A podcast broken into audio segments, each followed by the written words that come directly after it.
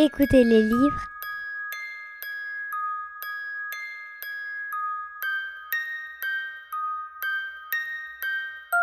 à la radio Lyotet.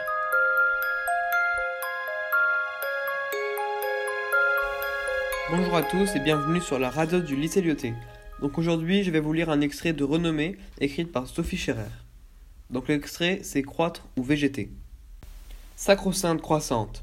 Cette augmentation, cette poussée serait la solution à tous nos maux.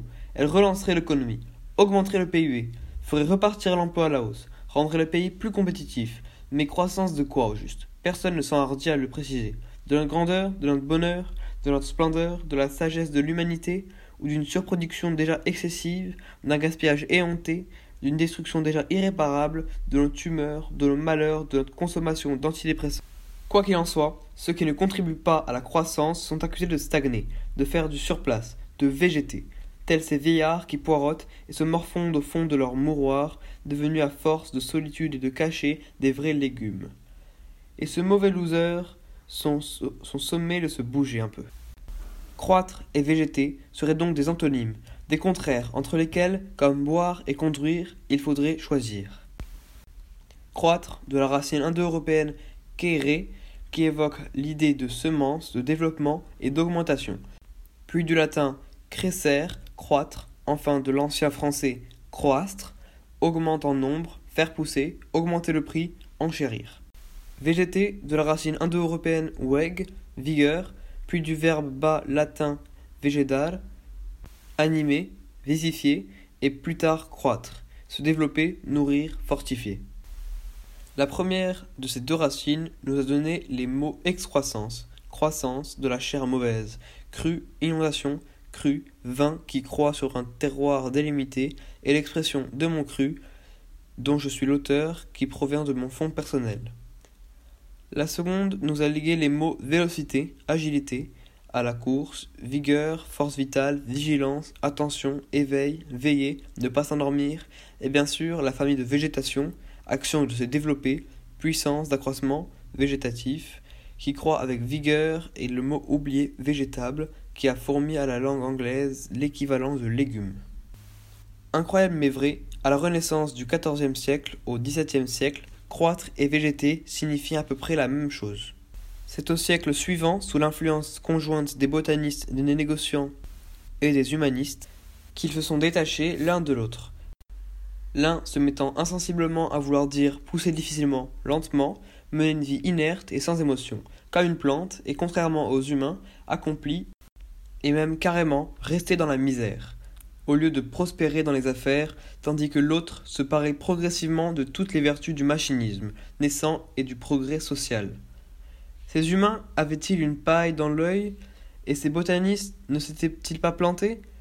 Leurs successeurs, en tout cas, tombent d'accord aujourd'hui pour admirer les prodiges d'intelligence des végétaux, leur faculté d'adaptation, leur soif de coopération. Quant au médecin, est-ce son aspect bourgeonnant ou cette confusion entre végétatif et inerte qui les a conduits à baptiser végétation un papillome de muqueuse dont le volume excessif entraîne otite, ronflement et même surdité? Longtemps, leur ablation fut jugée sans conséquence. Or, on le sait à présent, ces végétations-là font partie des tissus lymphatiques qui nous protègent des allergies. Et pourtant, ces mêmes médecins n'hésitent pas à qualifier d'état végétatif la situation d'un corps humain qui nous donne plus guère signe de vie. Nous voilà devant un dilemme croître ou végéter. Si quelqu'un sait, dans sa chair et dans ses os, ce qu'est la croissance, ce sont les enfants et les adolescents. Pourquoi ne pas leur demander leur avis? Peut-être dirait-il tout simplement que toute croissance n'existe parce qu'elle connaît un fin. Au double sens du terme, elle a un but, elle doit cesser. Personne ne peut mesurer 3 mètres ni peser 200 kilos. La croissance, en dépit du bon sens, provoque des crues et des excroissances. Et d'abord, qu'est-ce qu'une croissance Qui nous menace de pain sec en miettes? Quand ce n'est pas de devoir nous serrer la ceinture au lieu de nous promettre des brioches au beurre et de dodu croissant? L'autre, la vraie, qui fait grandir et s'accomplir avec l'essence de la mesure et des limites protectrices, ce sont les jardiniers et les amoureux de la nature qui le pratiquent. Et les végétariens?